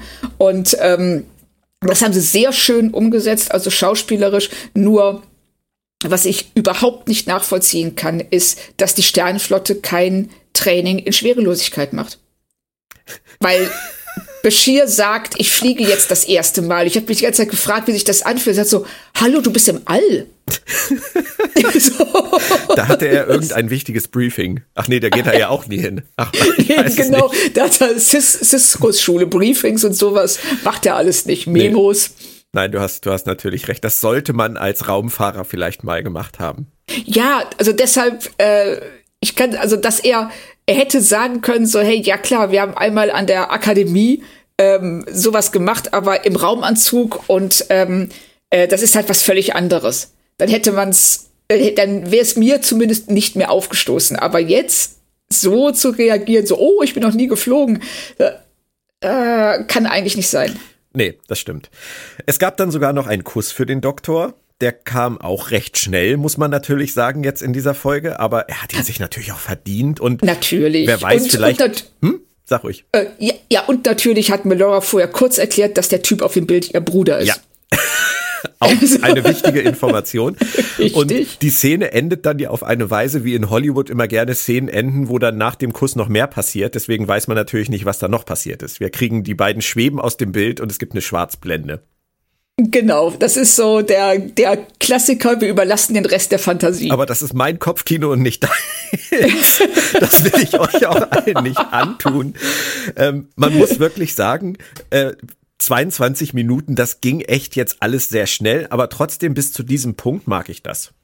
Ja, bis zu diesem Punkt bin ich auch ähm, äh, mit der Folge zufrieden. Ja. Sagen wir es so. Ja, rein aus Drehbuchsicht haben wir also exakt zur Halbzeit die Romanze zum Höhepunkt geführt und da ist äh, no pun intended. Jetzt kommt die Runabout-Mission mit Dex und auch die beiden verstehen sich gut. Also das ist hier ja. die lockere Dex. Richtig, wir haben wieder die ähm, lockere, ähm, offene Dex, die direkt mit ähm, Melora über vulkanische Musik fachsimpelt und die sich darüber auch annähern. Und ähm, das ist vergessen, dass Melora sie eigentlich gar nicht dabei haben wollte. Und wo jetzt genau ihr Problem war, ich kann nur alleine oder ich arbeite allein am besten, weil ich dann meinen eigenen Rhythmus habe. Die sitzen die ganze Zeit vorne in dem Runabout. Also das ist ja keine körperlich anspruchsvolle Mission. Aber Okay. Ich denke einfach, dass sie es, dass sie, sie gelernt hat aus ihren bisherigen Erfahrungen, dass es für sie einfacher ist, wenn sie von vornherein es alleine macht und hat wahrscheinlich für sich nie gelernt, dass es auch genauso entspannt sein kann, mit den richtigen Leuten zusammenzuarbeiten. Ja, das denke ich auch. Also das äh, würde sie zumindest in einem äh, besseren Licht erscheinen lassen. Ja. Also für mich total nett, auch eine gute Unterhaltung unter Freundinnen. Das wirkte alles sehr locker. Ähm, auf der Station kommt dann die Szene, die du viel früher in der Folge verortet hättest, nämlich Quark, der Hilfe sucht. Und zwar bei Odo. Und der ist natürlich schon wieder im Bilde, was da vor sich geht. Klar, er ist immer über alle Sachen im Bilde, nur nicht über die wichtigen. Das haben wir schon richtig. Aber mein Highlight, wie geil ist bitte Odos Grinsen, als Quark sagt, er hat gedroht, mich zu töten. Ja, großartig. Also das ist einfach dieser, dieser Blick von ihm, der einfach sagt, so, und? Wo ist das Problem? Ja. Und das macht er, ich, ich finde aber schon sehr schön, wenn Quark reinkommt und er einfach nur sagt, oh, it's you. und dann noch mit sich selbst später spricht und sagt, ich würde ihn so gerne loswerden. Ja, ja, ja, genau, ja. richtig. Aber ähm, es wird einem schon klar an dieser Stelle, diese Behandlung hat an ausnahmsweise mal wieder, äh, in den Idealfällen ist es anders, gar nichts mit der A-Handlung zu tun bisher. Nein, und äh, das ist auch was, das ich, ich finde, äh, beides wäre eigentlich äh, eine Haupthandlung gewesen. Ähm, wenn man sie äh, vernünftig ausgeschrieben hätte. Ähm, hier die, die B-Handlung, die fühlt sich an, als ob sie sie angetackert hätten, weil sie gemerkt haben, dass sie für Melora, für den Melora-Handlungsstrang einfach nicht genug Material hatten. Oder am Ende noch ein Drama brauchten. Und dazu ja, kommen genau, wir ja auch noch. Das ist da ja die ja. einzige Verbindung sozusagen. Richtig, und das äh, es ist äh, was enorm konstruiert ist. Aber Odo nimmt seinen Job ernst, das freut uns natürlich, das kommt ja nicht so oft vor und spricht mit Felid Code und macht ihm deutlich, dass er weiß, was abgeht. Aber viel geiler finde ich danach, wie er, wie er, wieder wie er mit Quark redet und äh, einfach nur sagt, ja, dann kaufe ich halt was von den sterblichen Überresten. Das ist bei euch doch so üblich. Ja, es ist sehr schön und äh, wenn er vorher dann sagt, so ja, sag mir einfach beim ersten Anzeichen von Problemen, sag mir Bescheid und Quark Nur antwortet, was, wenn das erste Anzeichen auch das letzte Anzeichen ist? ja, dann gibt's doch da Verfahrensweisen bei den Ferengi. ja, genau, dann kauft er sogar ein, äh, ein Stück Quark zum Andenken. Ja. Also die Szenen mit den beiden finde ich wieder super, auch wenn sie nicht viel, äh, nicht viel beitragen zur Episode, aber das muss ja auch nicht immer sein. Ähm, jetzt ist der Moment gekommen, wo äh, ich die Synchronisation ein ganz kleines bisschen kritisieren muss, denn auch nach dem Kuss und was auch immer danach noch passiert ist, siezen sich Melora und Bashir oh. immer noch. Das äh, könnte man. Ach nee, wir, nee, die sind ja zuerst in der Krankenstation. Die sind ja, das, die sind äh, alleine. Die siezen sich, wenn sie richtig. alleine sind. Das so, naja, damit sie nicht ähm, sich das Du angewöhnen und alle und das dann auch in der Öffentlichkeit benutzen und das auffällt. Du, meine Frau und, und ich, wir haben, wir haben jahrelang zusammen in der gleichen Firma gearbeitet, ohne dass jemand wusste, dass wir schon zusammen wohnen. Und es, man kann das schaffen, sich nicht jedes Mal einen Kuss zu geben, wenn man sich trifft. Man kann das auch schaffen, sich nicht jedes Mal zu duzen, wenn man sich an Siezen gewöhnt hat oder was auch immer. Also ich glaube, dass, äh, dass die Synchronautoren äh, oder Redakteure, dass die mit ihren äh, Kusstabellen, Du-Sie-Tabellen da einfach so oft durcheinander gekommen sind, weil eigentlich heißt es ja immer, wenn sich jemand küsst, dann wird geduzt. Ja, genau. Was ja auch total Sinn macht. Davon mal ganz abgesehen. Ja, die Szenen das, sind aber ähm, immer total creepy. Wenn die Leute sich sitzen, ja. küssen und dann duzen. Das ist, das ist genauso, genauso irre wie. Ist es. Ja, das ist, ähm, äh, weil das eben auch so fließend ist und so subtil manchmal, ob man sich jetzt duzt und sieht. Aber es funktioniert beides nicht richtig, je nachdem, wie die Beziehung zwischen zwei Leuten ist. Das ist so wunderbar im Englischen. Ja, das geht einfach, es ist sehr viel, ja, es ist einfach viel fließender in, in seinen Übergängen als von sie zu du oder von Nee, umgekehrt kommt selten vor. Ab jetzt nur noch sie. ja, genau. Frau Kern. Nein, du hast, du hast schon recht. Man sagt ja auch im Deutschen häufig, es ist, man kann genauso jemanden siezen und respektlos behandeln, wie man jemanden duzen und respektvoll behandeln kann. Und im Englischen ist das halt das Lebensgefühl. Du weißt, ja. du weißt, wie es gemeint ist, du hörst es und du spürst es im Zweifelsfall. Du musst nicht diese Unterscheidung haben. Total. Also das ähm, sehe ich auch so. Das ist äh, im Deutschen halt sehr viel härter. Du hast das Sie und das Du und eigentlich nichts dazwischen. Und im Englischen kannst du da ganz anders dich ausdrücken. Also es, es ist subtiler, es ist, ähm, es hat, es bietet mehr, ähm, ja, mehr, ähm, ja, es ist fließender einfach. Wenn dir das Wort ums Verrecken nicht einfallen will. Dann nimmst du dreimal fließend. Das ist schon in Ordnung. Richtig. Dann nehme ich einfach fließend, weil das passt immer. Genau. Ähm, jetzt kommen wir an den Punkt, wo Begier sich mit dieser 30 Jahre alten Theorie nochmal befasst hat, die Melora helfen könnte. Ähm, diese Shuttle-Runabout-Missionen, wir merken das schnell, die sind völlig irrelevant. die fliegen immer mal weg, genau. reden über Alltagsdinge und sind wieder zurück. Ähm, witzigerweise muss ich sagen, wenn man weiß, dass Begier genetisch verbessert wurde als Kind, was die Autoren von Deep Space Nine an dieser Stelle ja noch nicht wussten, was wir aber schon wissen, weil sie sich später dazu entschieden haben, dann macht das jetzt total Sinn, dass er diese 30 Jahre alte Theorie nimmt und einfach zum Erfolg führt. Aber ohne das ja. zu wissen, wirkt es etwas äh, schnell. Es wirkt, ja, richtig. Also es wirkt zum einen, wirkt es sehr schnell und ähm, ich war auch echt überrascht, wenn er dann zu ihr sagt, ja, in einer Stunde kannst du laufen. Und damit hatte ich jetzt nicht gerechnet. So.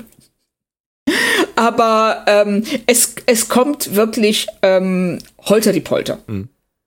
Ja, es, es wirkt fast so ein bisschen so, als käme jetzt äh, Teil 2 der Folge. Ja. Ne? Sie haben die Romanze jetzt auf Schlag, haben sie die Romanze bei 50 Prozent abgehakt und das äh, Setup bei Quark gemacht und jetzt kommt die zweite Hälfte. Ja, und jetzt geht's auch ähm, wirklich Schlag auf Schlag und ähm, sie tun sich, finde ich, hier keinen Gefallen. Aber erstmal müssen wir noch über was anderes reden. Äh, es kommt jetzt diese Forschung ins Spiel und die Behandlung kommt ins Spiel. Und dazu eine Frage an dich. Äh, Begier muss, das sehen wir, Melora so kleine Geräte auf die Unterarme, die Stirn und an den Hals setzen.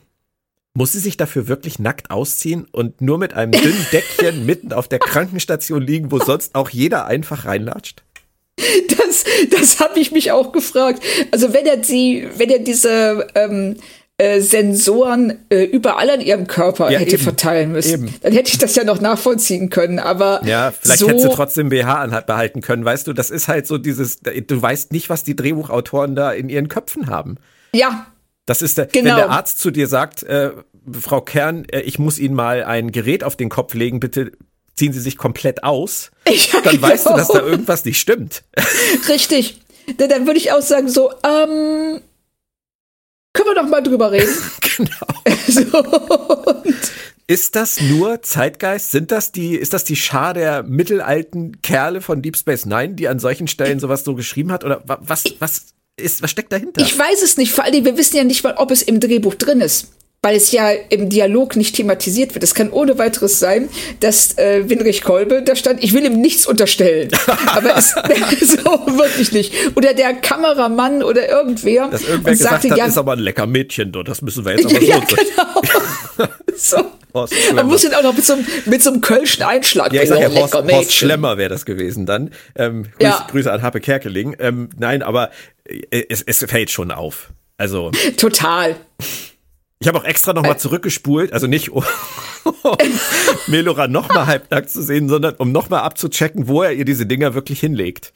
Ja, und, man, und alleine schon, wenn sie sich aufsetzt und ähm, hält die, ähm, die Decke über ihre Brüste.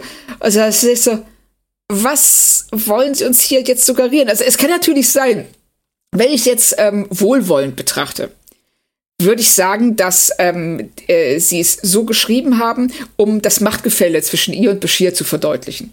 Sie ist hilflos in gewisser Weise und das wird durch diese Nacktheit und dieses sich selber schützen noch thematisiert und er ist derjenige, der ihr, wenn auch aus, wenn, wenn auch gut gemeint, etwas aufzwingt. Also das wäre jetzt wirklich die wohlwollende Das, Interpretation. das ist aber ähnlich, ähnlich äh, weit ab vom Schuss wie meine, meine Fleischlappen vor dem Mund Theorie. ja klar, Ja, ich ja. habe auch nicht das. Okay, also da, da hätten wir jetzt einen zweiten Beweis dafür, dass sie subtile Dinge in der Folge haben, die auf den ersten Blick uns völlig entgehen. Aber wir glauben es Nee. nicht. Wir glauben es nicht, nein. Wir, wir, wir glauben es nicht, aber wir könnten, es wäre vorstellbar, dass es so ist. Okay, ja, aber wie dem auch sei. Es, äh, es, ergibt, es ergibt für mich keinen Sinn und ich wäre auch niemals für auf diese. Interpretation gekommen, obwohl ich sie schön finde. Ähm, Ja. Wir sind hier immer noch bei Star Trek. Äh, das ist, ich glaube, glaube, da ist die Geschichte mit dem, mit dem Beleuchter, der gesagt hat, oh, hier sollten wir anders drehen, ist mir dann doch äh, sympathischer. Also sympathischer finde ich jetzt als Wort vielleicht nicht angebracht, realistischer. Du, äh, gut, dass ich dich habe. Also, ja, du tauscht hier meine Wörter sehr kompetent aus. Das finde ich super. Dankeschön. Ja, ähm, also wir sind jetzt an dem Punkt, dass er sagt, Melora kann jetzt erstmal direkt für eine Stunde laufen. So weit, so gut. Mir ist an der Stelle der Folge wirklich ganz klar geworden, dass ich glaube, ich hätte Melora gerne über mehrere Folgen in der Serie gehabt. Sowohl was die Romanze angeht, als auch was ihre Anpassung an die Umgebung angeht, als auch was ihre, ihre, ähm, ihr Verhältnis zu den anderen Offizieren angeht, als auch diese Forschungsgeschichte jetzt, die ihr helfen soll, möglicherweise laufen zu können. Wenn sie das als Arc gemacht hätten, dann hätte das, glaube ich, sehr viel besser funktioniert und hätte auch nicht in den Folgen dann eine Haupthandlung sein müssen. Ja, und ähm, da finde ich auch, da hast du gerade ähm, den Finger genau in die Wunde gelegt, nämlich das, was wir hier sehen, ist eigentlich keine Haupthandlung. Und es hätte ähm, als Nebenhandlung über drei, vier Folgen oder sogar eine halbe Staffel, hätte ich das super gefunden.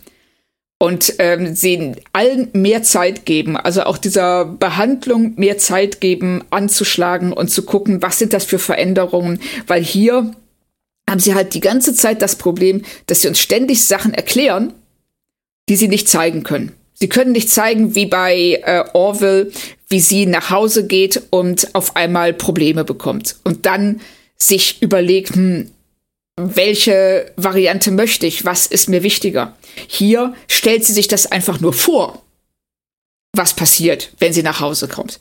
Und das ist so viel schwächer, als wenn du es sehen würdest. Ja, das stimmt. Und äh, even Carlos Sommers hatte auch genau das vor am Anfang. Der ursprüngliche Pitch irgendwann war mal tatsächlich so eine Figur wie Melora einzuführen und über mehrere Episoden in der Serie zu behalten. Und ja, das glaube, ergibt auch viel mehr Sinn. Und ich glaube, an dieser Stelle war Michael Piller dann, und da sind wir wieder am Anfang dieses Podcasts, dass er, bei, als er dann selber drüber gehen sollte über dieses Drehbuch, gemerkt hat, dass das vielleicht der Fehler in der Grundkonstruktion ist. Ja.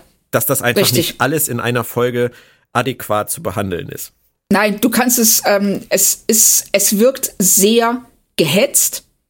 Und auf der anderen Seite, trotz allem, was darin passiert, finde ich es auch relativ langweilig, weil es ähm, extrem vorhersehbar ist. Da muss ich dir tatsächlich widersprechen. Oha. Weil, ja, ja, weil ich tatsächlich, ich habe mein Bauchgefühl war ja, war ja eher so mittelprächtig, nicht so gut.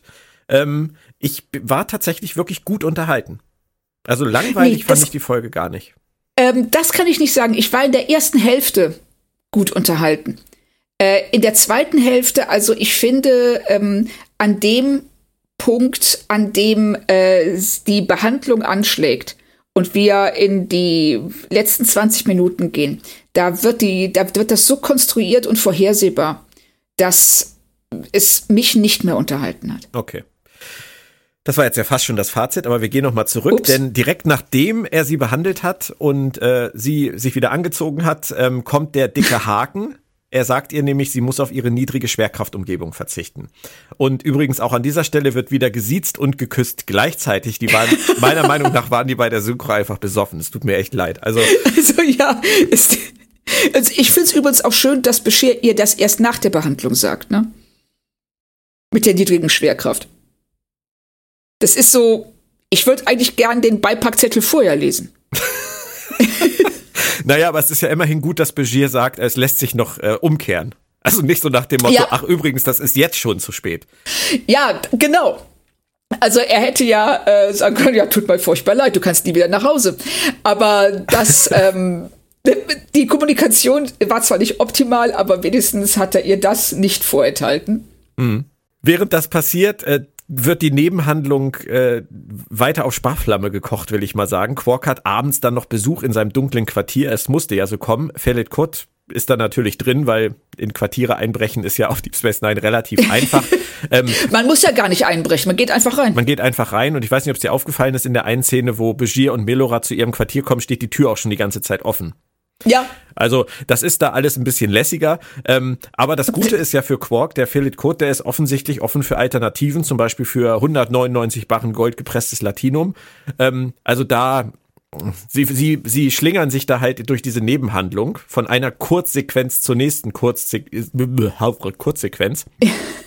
Aber zurück zu Melora deswegen. Äh, die ist nicht amused über das Schlafen auf einer Matratze und sie kriegt Zweifel. Wir haben hier echt Schlag auf Schlag. Behandlung, Erfolg, Laufen, ähm, Haken, Zweifel.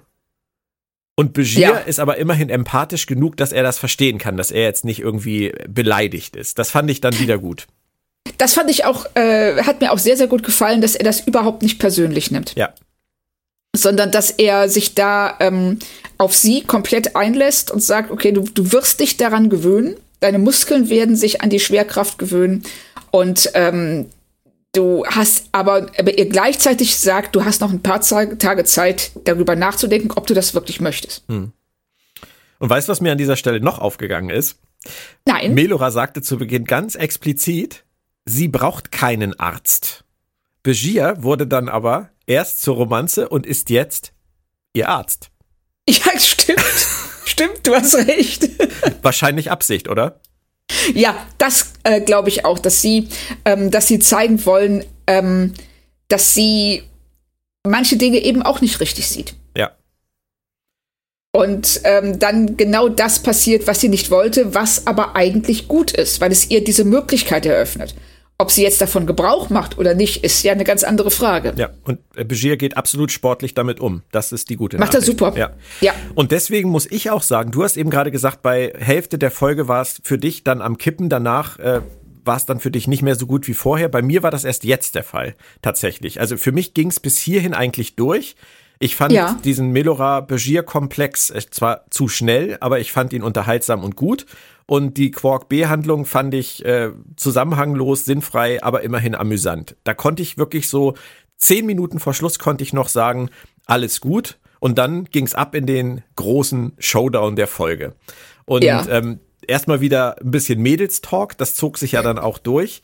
Und da gab es dann auch mehr von diesen Gedanken und diesen Zweifeln, die mich wieder so an Orwell erinnert haben. Weil das, was sie, was du eben auch gesagt hast, das, was Melora äußert, das ist das, was wir hätten erleben müssen.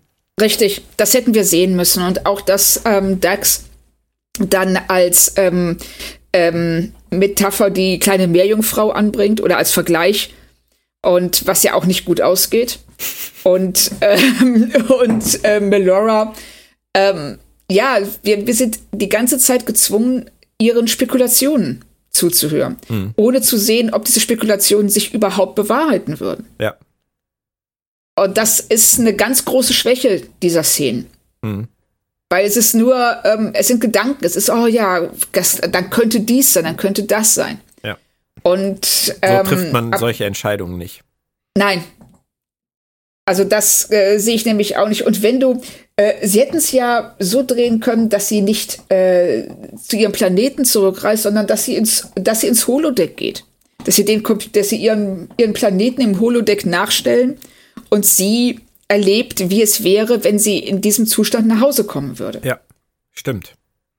Einfach Hätten, nur, um es zu zeigen. Hätte man sich diese ganze äh, Quark-Fellet-Code-Nebenhandlung einfach klemmen können. Ja, genau. Und man hätte nicht, ähm, was wir ja hier haben, wir haben zu bis ähm, auf die letzten zwei Szenen, ähm, 90 Prozent der Folge sind zwei Leute, die, die miteinander reden und irgendwo sitzen. und das ist. Und also abwechslungsreiches anders. Ja, das, da ist was dran. Ich finde allerdings, dass es nicht, also für mich persönlich fällt das nicht so ins Gewicht bei dieser Folge. Hat Nein, ich fand so es jetzt, es, ich fand es nicht schlimm, aber ähm, ich nehme an, dass Michael Piller deswegen die ähm, Nebenhandlung um Quark da reingesetzt hat, um das alles ein bisschen aufzulockern, um da ein bisschen mehr Bewegung ja, ja. und ein besseres Pacing reinzukriegen, mhm. was leider überhaupt nicht funktioniert. Aber er hat das Problem definitiv gesehen. Ja. Aber wir müssen das Ganze leider noch auflösen äh, und das führt jetzt ja dann auch zusammen und ich habe mir hier so schön auf meiner auf meiner Notizliste aufgeschrieben: Quark macht mit Code gemeinsame Sache. Finde ich finde ich sehr schön. Sehr schön, ja. Aber er heißt natürlich Fellet Cott. Wir wollen das nicht falsch aussprechen. Es liest sich aber gerade so schräg hier auf meiner Liste. ähm, natürlich muss Quark aber an dieser Stelle auch wieder lernen, es gibt immer noch einen fieseren Möb als ihn selbst, denn der spielt natürlich falsch. Der will jetzt das Latinum und will die Ware und Quark guckt um aus der Wäsche und sein Geschäftspartner wird über den Haufen geschossen. Und dann kommt es, wie es kommen muss. Äh, Melora und Dex kommen von ihrer Mission zurück, mal wieder, ohne wir wissen, was sie da eigentlich getan haben, und rennen Quark und Fellet Code in die Arme. Ähm, und der bringt alle in seine Gewalt, geht mit ihnen zurück ins Runabout und fliegt mit denen los. So, jetzt haben wir das große Drama zum Schluss, oder wie? Ja, also das war, das ist derartig konstruiert. Und ähm, auf dieser Riesenstation und zufälligerweise begegnen sie sich genau da. Und es ist ja, ich meine, das Ding heißt ja Andockring, weil es einmal um die Station rumgeht. Also, dass sie zufälligerweise so. Ja, und ich übersetze äh, gerade schon die ersten Kapitel vom Deep Space Nine Handbuch, Claudia. Ich weiß nicht, ob du schon angefangen hast, aber ich habe äh, tatsächlich angefangen Streber. mit der Beschriftung der Station und war erstaunt, hm. wie viele Andockplätze es gibt. Das müssten eine Menge sein, oder? Innerer Ring, das, äußerer Ring, primär, unten, oberer, unterer, primär, Moment, sekundär. echt? Es, es gibt einen inneren und einen äußeren Andockring? Nein, es gibt aber zumindest die, die, äh, die Runabouts sind im mittleren Ring normalerweise untergebracht. Ah, okay. Aber die können natürlich auch außen andocken. Aber die, die Runabouts Klar. sind tatsächlich in den mittleren Ring sozusagen dahin gebaut worden. Jetzt kommen wir schon ganz tief rein in das Deep Space Nine Handbuch, wo früher die Quartiere der Arbeiter waren, der bajoranischen Arbeiter. Da haben sie Runabout Hangars reingebaut, die Sternflotte. Ah, okay. Und Verstehe. Entweder kommen sie jetzt daraus oder sie sind mit einem Runabout, das sie jetzt sowieso jeden Tag benutzen, weil sie ja jeden Tag mehrmals wegfliegen damit. Das haben sie draußen irgendwo an den Pylonen angedockt. Das kann natürlich auch sein. Aber dein Argument ist halt genau richtig. Die Chance, dass die sich ausgerechnet jetzt treffen, ist relativ klein. Ja, das dachte ich mir nämlich auch schon. Aber wir haben dann eben diesen, äh, diese, diese Geiselnahme und dann wird Melora scheinbar erschossen, was aber keinen auf äh, der Opso wirklich stört, weil alle natürlich schnallen, dass sie nicht wirklich tot ist. und ähm, dann diese ähm, dann diese Actionsequenz, in der genau das, was ähm, Melora in der in, auf Welten mit Schwerkraft ähm, so stark beeinträchtigt. Äh, jetzt eben diese, dieses, dass, dass, dass sie ohne Schwerkraft sich halt äh, hervorragend bewegen kann, dann zu ihrem Vorteil wird und sie es so damit schafft, ähm, Fallet auszuschalten. Also, das war schon. Ich weiß nicht, also ich finde, klar, ich weiß, was sie damit sagen wollen. Das ehrt sie auch. Ja, aber das aber ist das nicht das Wichtige, wenn ich da reingrätsche jetzt. Du, du hast absolut recht, das ist alles sehr gefällig und, und sehr vorhersehbar. Aber ist nicht wichtig, was sie damit sagen? Ja, es ist, es ist wichtig, was sie sagen. Ich wünschte, sie hätten es anders gesagt. Weil. Ah, ähm, ist es nicht vielleicht wichtig, dass sie es überhaupt sagen? Ähm, ja, also nach, nach der Logik könnte so. Kann man alles machen. Ja, nein, nach der Logik hätte die Folge eine Minute lang sein können. Okay. Der man einfach sagt so, hey, nimmt Menschen mit Behinderungen wie Menschen wahr. Jeder hat Und seine definiert Stärken. sie nicht genau. über ihre Behinderung. Ja. Vielen Dank. Da Abspann. Ja, aber es ist natürlich sehr viel anschaulicher, wenn man das Ganze in dieser Spielhandlung rüberbringt, Claudia. Wir ja, wollen, wir wollen ja auch eine Serie gucken und keine Infoveranstaltung Richtig. der Bundesregierung. genau, aber ich finde, da scheitern sie in diesem Moment, weil sie es nicht vernünftig erzählen. Sie, sie, äh, was sie sagen, ehrt sie, was sie, äh, die, die, die Botschaft, die sie vermitteln, ist super. Aber ich wünschte, sie hätten es anders gemacht. Das ist unterhaltsamer, nachvollziehbarer und ähm, auch für die Figuren ähm, ja äh, besser gewesen wäre. Das ist exakt das, was ich nachher als Fazit gesagt hätte, glaube ich. Weil ähm, das, das betrifft die ganze Folge, da hast du absolut recht. Sie kriegen äh, von mir fünf, fünf Sterne für den Versuch, für die Aussage, für das, was sie wollen. Und ähm, die Ausführung hinkt halt hinterher. Total. Ja. Und, ähm, und das tut mir auch wirklich leid, weil ich, es wäre so großartig gewesen, wenn sie diese Figur über eine halbe Staffel oder selbst über drei, vier Folgen mit ja, geschleppt in Anführungszeichen hätten. Mhm und ähm, uns äh, einfach die Möglichkeit gegeben hätten, sie mehr im Alltag zu sehen, ihre Beziehung zu Bescheer, die äh, Konsequenzen der Behandlung, äh, ihre Heimatwelt. Wenn sie uns da, wenn sie uns die Zeit gegeben hätten und sich selbst die Zeit genommen hätten, sie auszuarbeiten und kennenzulernen, dann wäre das richtig rund geworden. Und so ist es leider ähm, sehr, sehr halbherzig und ähm, oder halbgar, besser ja. gesagt. Aber ich möchte das nochmal festhalten. Sie feiern an dieser Stelle halt die Unterschiede, die Besonderheiten von Individuen und das finde ich erstmal großartig, auch wenn ja, die Art super. und Weise, du hast das ja selber gesagt, auch wenn die, ich finde nur, man kann es auch mal aussprechen, weil wir haben 1993 gehabt damals, wir haben nicht 2022 gehabt und ähm, vielleicht ist es damals relevanter gewesen als heute und vielleicht ist es damals auch noch, ähm, ist die, ist die Herangehensweise und die Umsetzung noch zeitgemäßer, sicherlich zeitgemäßer gewesen als heute. Ähm, und ich denke, das sollte man vielleicht sich einfach rausziehen fürs Ende. Und, ähm, auf jeden Fall. Ich würde gerne noch auf zwei Kleinigkeiten eingehen, die ich noch ganz interessant fand, nämlich noch eine Szene, als sie das Runabout betreten mit ihrem Entführer. Ähm, Melora sagt ja zu Beginn der Folge selber, dass immer ein Melora-Problem erzeugt würde, das es aber gar nicht gäbe. Das mal wieder im Hinterkopf. Ähm, ich fand es spannend in dieser Szene, dass Dex sogar während einer dramatischen Geiselnahme dem Geiselnehmer erklären muss, warum Melora vielleicht langsamer läuft als die anderen, weil sie ja. eingeschränkt ist, dass das so die, die gehen alle in dieses Runabout und er scheint sich darüber zu ärgern, dass sie irgendwie so langsam ist und dann sagt sie, ah, das ist völlig in Ordnung, sie ist nämlich eingeschränkt. Ähm, und das finde ich an dieser Stelle halt interessant, weil das, was mit Melora passiert im Alltag, das ist im Zweifelsfall erklärungsbedürftig und das sehen wir an dieser Stelle, das zeigen sie uns an dieser Stelle und bringt für sie vielleicht auch Probleme mit sich. Es ist doch aber nicht per se schlecht, dass das so ist, dass es erklärungsbedürftig ist, oder? Nein, richtig. Und äh, ich finde das so schön, dass, äh, wenn man sieht, das ist ein Typ, dieser Fellet, der hat gerade jemanden erschossen. Mhm. Er hat Geld gestohlen. Der hat ähm, Wertsachen gestohlen. Aber Dex fühlt sich trotzdem berufen, zu ihm zu sagen, ey, ne, sei nett zu der, die hat eine Behinderung, die ist eingeschränkt. Ja. Und Fellet macht es dann auch. Ja. Er reagiert ja nicht darauf. Also das ist, das, das finde ich, also äh, hier auch wieder, wenn man wohlwollend zur Folge ist, kann man sagen, es ist so selbstverständlich, dass äh, mit Menschen, dass man mit Menschen mit Behinderung vernünftig umgeht. Und dass äh, er in dem Moment, wenn er diese Information hat, auch richtig reagiert.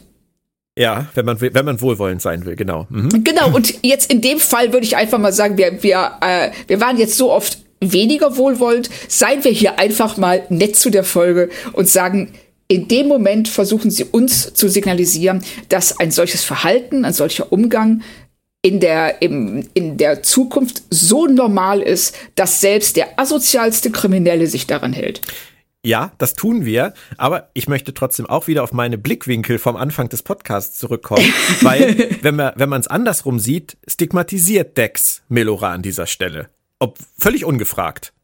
Melora hätte das vielleicht überhaupt nicht gewollt, dass Dex mit dem Finger auf sie zeigt und sagt, die da, die hat eine Einschränkung. So. Oh, das ist ein gutes Argument, du hast recht. Und an der Stelle sind wir wieder genau bei dem Punkt, dass es einerseits so ist, dass sicherlich die das Gefühl eine Rolle spielt, mit dem man sich in eine Situation begibt und was man selber daraus macht, obwohl eigentlich gar nichts passiert. Das ist das, was Melora auch letztendlich passiert ist, als sie auf die Station kam. Es war gar nichts los und es war in ihrem Kopf. Ja. Aber auf der anderen Seite sind solch, genau solche Reaktionen wie die von Dex, die von Dex einfach nur gut gemeint ist, sie will sie ja beschützen, ist trotzdem wieder dieses typische mit dem Finger auf mich zeigen und darauf hinweisen, dass bei mir in Anführungsstrichen irgendwas nicht stimmt. So kann es für den Menschen mit Behinderung rüberkommen. Absolut. Du hast recht. Und ähm, das wäre interessant gewesen, da ihre Reaktion zu sehen. Ja, vielleicht haben es die Autoren aber auch gar nicht gemerkt. Das kann ich mir auch vorstellen, obwohl dann ist es eine sehr seltsame Aussage, oder? Wenn man die. ja, ja, es, es, es steckt eigentlich so viel drin in diesem Moment. Ja, tut's auch. Also vielleicht auch unbeabsichtigt oder beabsichtigt, aber es stimmt, sie setzt sich damit ja im Grunde genommen auch über Melora hinweg, indem sie einfach sagt, indem sie sie ähm, ja diese Information ungefragt gibt. Ja, sie hängt, hast, ihr, sie hängt also, ihr so ein Schild um, weißt du, so ein, so ein gelbes ja, Leuchtschild. Ja, das stimmt. Ähm, die hier nicht erschießen, weil kann nichts dafür. Ja, das, so ist es eigentlich. Ja, das, ja, das stimmt. Und Dex meint es nicht böse. Nein, über, überhaupt nicht. Und ich glaube, dass äh, da sind wir auch wieder zu dem, was wir am Anfang gesagt haben, dass ganz oft das ähm, Verhalten von Leuten, die sich innerhalb der Norm befinden, gegenüber Leuten, die ähm, außerhalb dieser ja auch sehr willkürlich gesetzten Norm sind, ähm, aus einer Unsicherheit und Gedankenlosigkeit entsteht. Und hier würde ich genau das sagen. Guck mal, ich habe es auch anders interpretiert. Ich habe gesagt, das ist gut, was sie macht, weil dadurch Fallet diese Information bekommt und angemessen reagieren kann. Auf der anderen Seite ist es nicht angemessen von ihr, diese Information ungefragt zu geben. Das ist, äh, und damit finde ich sehr, sehr schön, dass wir damit ähm, den Grundkonflikt eigentlich in so einer Wegwerfbemerkung äh, definiert haben. Das, ne, der, die, die ständige Frage, wie gehe ich um mit einer, ja, mit einer Person, die sich außerhalb dieser Norm befindet. Um, also ganz, ganz, ganz spannendes Thema. Ja. Vorurteile sind halt einfach ein Riesenproblem und äh, das sehe ich tatsächlich auch so bis heute. Also überall in unserer Gesellschaft immer noch, auch wenn es sicherlich auch an vielen Ecken besser geworden ist, aber wir müssen da dranbleiben und ähm, Star Trek hat sich da immer verdient drum gemacht, in jeder ja. Hinsicht, auch was Hautfarbe angeht, was ähm, Geschlecht angeht. Und wenn man jetzt an Discovery zum Beispiel heute denkt, die machen das auch in einem ganz anderen Bereich sehr, sehr gut. Ähm, wenn es um die, die sexuelle Orientierung geht zum Beispiel, wo sie ganz, ganz tolle Arbeit leisten für Menschen, die unter Vorurteilen zu leiden haben. Das ist etwas, was Star Trek von den 60ern an bis heute immer wieder ziemlich gut hingekriegt hat. Total. Also diese, ähm, sie sind heute genauso progressiv, wie sie es vor über 50, also fast 60 Jahren gewesen sind. Und sie überlassen dann am Ende der Folge Melora auch noch ihre Selbstbestimmtheit, was ja auch wichtig ist. Sie ja. entscheidet sich, diese ähm, Prozedur mit Begier abzubrechen und Begier ist völlig fein damit weiterhin. Das finde ich super. Sie feiern an dieser Stelle halt auch ihre Identität, die sie sich bewahren will. Das ist ihre Entscheidung, das so zu machen. Genau. Und sie ähm, ist eher bereit, mit diesen Einschränkungen zu leben, als ihre Identität aufzugeben. Und, ähm, und er akzeptiert das sofort, während der Klingone mit der halben Geige hinter ihm steht. Ja. Ich musste total an Susi und Strolch denken. stimmt, stimmt. Ja, vor allem Das wäre großartig dieses, gewesen, dieses, äh, wenn sie den einen Gachwurm genau. gehabt hätten. Den hat Begier doch aber am Anfang irgendwo der einer Szene ja. mal, wo er sie sich so reinzieht. Aber das hätten sie zu zweit machen müssen. Stimmt. Das haben sie total vergeigt. Das wäre ein großartiger Moment gewesen, wenn wir am Ende diesen einen Gachwurm zwischen den beiden haben und dann der Klingone spielt im Hintergrund und sie küssen sich. Ja, der, der ist einfach großartig, der singende Klingone. Aber ja, ähm, mal ernsthaft, Claudia, meinst du wirklich, meine Version von Was hat dich bloß so ruiniert hätte das unterbieten können? So stimmlich? Ich wechseln wir das Thema. Da, ich, ich, wollte gerade sagen, also ich möchte jetzt hier äh, mich nicht vergaloppieren und Ab jetzt nur noch per diesen Sie, Podcast. Frau Kern. Bitte? Ab jetzt nur noch per Sie, Frau Kern. Ja, genau, Herr Sölter. ähm, äh, ich möchte diesen Podcast nicht auf einer sauren Note enden Nein, lassen. tun wir auch nicht, weil ich fand noch einen Satz ganz toll, nämlich dass Melora zu Begier sagt, er hat erreicht, dass sie sich geöffnet hat und wie sie auch sagt, jemanden in ihr Leben lassen kann. Wie auch immer sie das ja. meint. Aber dann erklär mir bitte ganz zum Schluss noch, warum nicht ihn? Wie, warum nicht ihn? Warum musste diese, diese Romanze zwischen denen mit diesem Händchen halten beim klingonischen Gesang sterben? Das weiß ich auch nicht. Weil es kommt aus dem Nichts. Es ist einfach so, so, die Folge ist zu Ende, wir brauchen sie nicht mehr, die wird jetzt abgehakt. Sehr schade. Ja, total. Und äh, vor allen Dingen wegen der, wenn man die Unterhaltung bedenkt zwischen Melora und Dax vorher, wo sie, ähm, äh, wo Dax sagt, ähm, Subraumbeziehungen sind schwierig, aber was ist denn die Alternative? Und Melora da wirklich auch im Moment drüber nachdenkt und ich zumindest den Eindruck hatte, dass sie bereit ist, sich auf dieses Wagnis einzulassen. Hm. Und dann hier, vergeigt. das kommt total, ja, vergeigt, schön mit dem Klingon im Hintergrund. Ja. Ähm, nee, aber also für die Folge ist das Ende super. Aber dass sie nicht mehr wiedergekommen ist, das ergibt halt einfach leider keinen Sinn. Ich meine, klar, ja. Beziehungen enden äh, manchmal auch schneller, als einem das lieb ist, aber es ist, es wirkt eigentlich zwischen den beiden sehr viel inniger und näher und positiver, als äh, dass, es, dass sie sich dann bis zur nächsten Folge wieder getrennt haben und Melora wieder abgereist ist. Sehe ich auch so.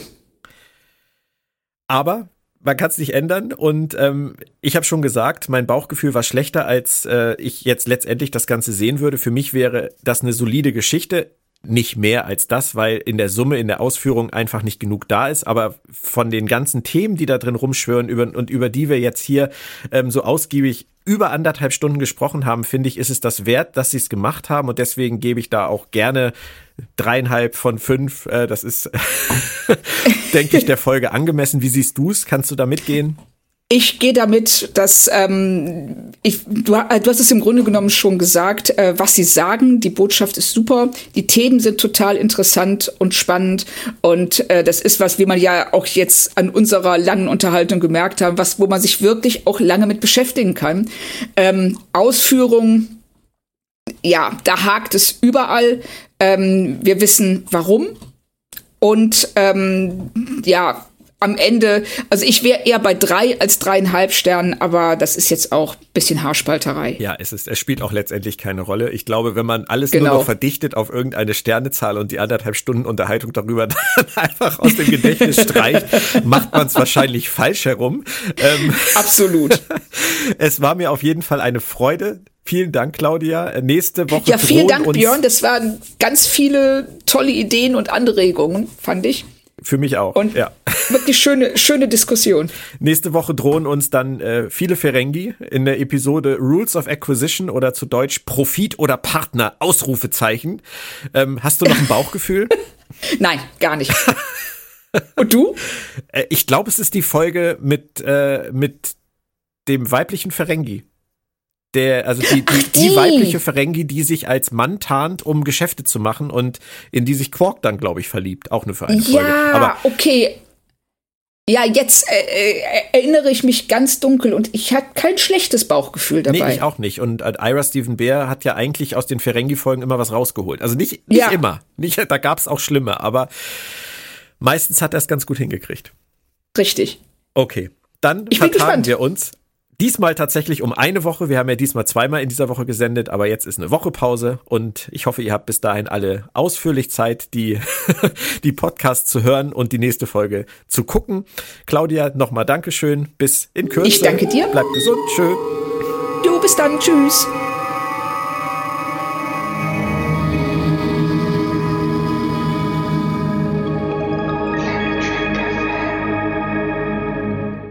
Der Verlag in Farbe und Bunt präsentiert. Fantastische Welten in Farbe und Bunt